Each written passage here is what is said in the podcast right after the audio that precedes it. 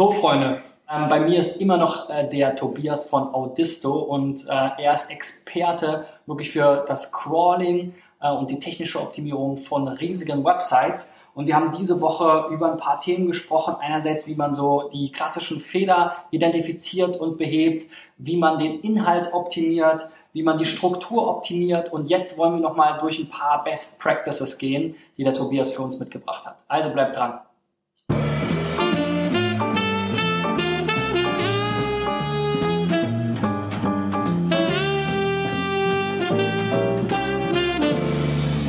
Tobias, du bist ja jemand, der viele Websites sieht in seinem Leben äh, und vor allem die ganz großen und dann nicht nur von außen, sondern tatsächlich sozusagen auch von innen oder nackt ja? ähm, durch euren äh, Crawler und eure Beratung. Was sind denn da so die Best Practices, die jeder irgendwie umsetzen ja. sollte, könnte? Es fängt an bei sich einen vollständigen Überblick zu verschaffen. Mhm. Also Beispiel hatten wir vorhin schon beim Mittagessen. Ähm, einen großen Kunden, der hatte mal so 5 Millionen Unterseiten gecrawlt und wir haben dann im Crawl haben wir einen No-Index-Wert von 27 Prozent gesehen. Da war immer die Aussage, ja, das ist viel, wir wissen das, aber läuft ja ganz gut bei uns. Ja. Und dann haben wir strukturelle Dinge gemacht und dafür einen größeren Crawl gemacht, haben wir 50 Millionen Unterseiten gecrawlt und dann war der Anteil der No-Index-Seiten 97 Prozent. Und dann war, wow, was ist denn hier kaputt? Ja. Und spaßeshalber, ich habe irgendwann mal noch 100.000 Seiten gecrawlt, da waren sie bei 2,7 Prozent. Mhm. Und das zeigt einfach, dass man, je tiefer man in eine Webseite reingeht, ähm, dann schiebt, äh, verschiebt sich irgendwann die inhaltliche Ausrichtung. Also auf den vorderen Ebenen hatte man äh, Kategorien, dann kommen irgendwann Produkte und in den ganz tiefen Ebenen waren nur noch irgendwelche Filterfacetten, wo man dann teilweise drei oder vier Filterfacetten miteinander kombiniert hat, mhm. wo es dann auch so absurd wurde, dass man einfach verstanden hat, okay, dieser Inhalt bringt uns nichts, das stellen wir einfach auf einen Index. Ja. So. Ähm, aber es ist natürlich schwierig, wenn man, ähm, wenn man immer nur unvollständig seine Seite ähm, erfasst, ähm, da sinnvolle Entscheidungen drauf zu treffen, weil man die ja mitunter auf den völlig falschen Daten trifft. Also ja. ähm, bei 27 Prozent war das Thema keine, hatte keine Priorität. Mit dem Verständnis, dass es 97 Prozent oder sogar noch mehr Seiten betrifft, verändert, ähm, verändert das natürlich alles. Das war die Top-Priorität. Es wurde über nichts anderes mehr geredet in den folgenden Wochen. Mhm. So. Und deshalb sollte man eigentlich versuchen, als Best Practice immer seine Seite komplett zu erfassen. Mhm. Und ich meine, die größten Seiten, die ich jetzt hier im deutschsprachigen Raum kenne, die werden mit ähm, 12 Millionen Seiten pro Tag gecrawlt von Google. Und man kann ja ausrechnen, also 12 Millionen, 30 Tage, wenn es irgendwie einmal im Monat gecrawlt werden soll, ähm, dann bist du bei 360 Millionen Seiten. Ähm, und äh, was willst du denn da mehr haben? Also ja. realistisch gesehen muss ja, müssen ja Inhalte auch mehrfach gecrawlt werden, Startseiten ja. und so.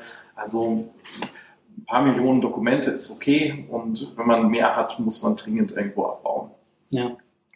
Also ähm, das ist ja so ein Thema äh, mit, den, mit den Crawls. Das Gute ist ja bei, bei dem Thema jetzt On-Page, dass man ja tatsächlich auch alles crawlen kann. Genau. Also anders als jetzt der Christoph Kemper zum Beispiel von den äh, Link Research Tools, der immer äh, jetzt herunterbetet, äh, wo er die, glaube ich, 25. Linkquelle in dem ja. Tool hat, dass man natürlich auch alle Backlinks versuchen sollte zu analysieren und dass es auf einem kleinen Set wenig Sinn macht, ist ja genau das gleiche hier. Nur hier hat man auf jeden Fall immer die Chance, weil man kann die komplette Seite crawlen. Genau, und wenn man es nicht kann, hat man ein strukturelles Problem, was man angehen muss. Also ja. ähm, es sollte irgendwo abgeschlossen sein. Aber es gibt immer jemanden, der die unendliche Paginierung oder den unendlichen Kalender gebaut hat. okay. Ja. Ähm, wie, wie trifft man dann die richtigen Entscheidungen wenn man solche Daten indem man sich vor allem erstmal auf die großen Zahlen konzentriert. Also es ist bei so großen Projekten nicht sinnvoll, jetzt einzelne Titles oder sowas von Hand zu fixen. Das kann man vielleicht für mhm. seine Startseite oder für seine Hauptkategorien machen. Aber in der Regel sind die Hebel immer die Dinge, wo man mit einer einzelnen technischen Änderung Hunderttausende oder Millionen von Seiten wirklich ähm, anfassen kann und dadurch dann einen großen Hebel eben hat. Mhm. Und also man möchte seine Entscheidungen quantifizieren und abschätzen können. Und ein ganz wichtiger ähm, Bestandteil ist da auch, dass man Simulationen durchführt.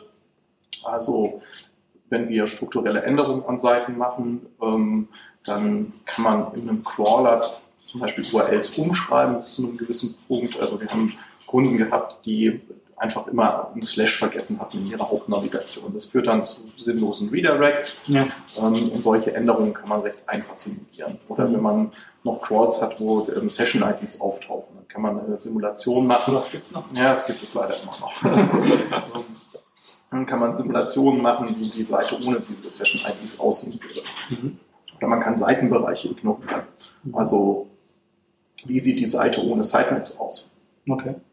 Und wenn man dann eine, wenn dann die ganzen Pfade für den Nutzer plötzlich drei, vier Ebenen zusätzlich sind, dann muss man da vielleicht andere Hierarchien ein, einziehen. Ja. So, und wenn man das kombiniert mit einer Entwicklungsumgebung, da kann man ja auch Features bauen, kann man auch sein Live-System gegen eine neue Variante ähm, der Seite testen. Das sind solche Best Practices. Also, muss man nicht immer erst warten, bis die Seite live ist. Genau, also man kann auf der, also während des Entwickelns sollte man schon rausfinden, wie sich Dinge ändern. Ja, da muss man nur ein bisschen gucken, dass man die Systeme da nicht lahmlegt und äh, es keine Codeänderung gibt während des Tests wahrscheinlich. Ne? Ja, also am besten am Wochenende dann machen. Abgetrennte Staging-Umgebungen sind da schon. Wie lange dauert denn so ein, so ein 50 Millionen Crawl eigentlich? Das hängt stark von der antwortenden Seite ab. Also, ähm, so im Schnitt? Ähm, meistens dauert es mehrere Wochen, sowas zu erfassen. Krass. Einfach weil die, ähm, selbst wenn die Systeme das leisten könnten oder mit hoch und runter skalieren, mhm. wäre ansonsten der Kostenimpact einfach zu hoch dafür. Also ähm, wir crawlen in der Regel dann mit 24 gleichzeitigen Requests. Mhm. Wenn die Seiten sehr schnell antworten, ähm, also Request bedeutet ja nur, ich mache immer den nächsten und wenn jetzt so eine Seite eine Sekunde Antwortzeit hätte, wären das genau ein Request pro Sekunde, also 24. Mhm.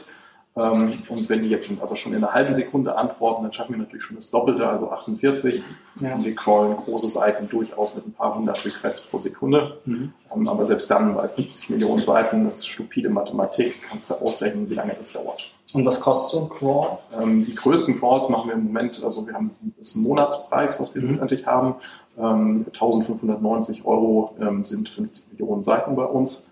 Ja. Und wir sind Heavy Use. Das heißt, ähm, du kannst bei uns direkt den nächsten Crawl starten, sobald der letzte durch ist, mhm.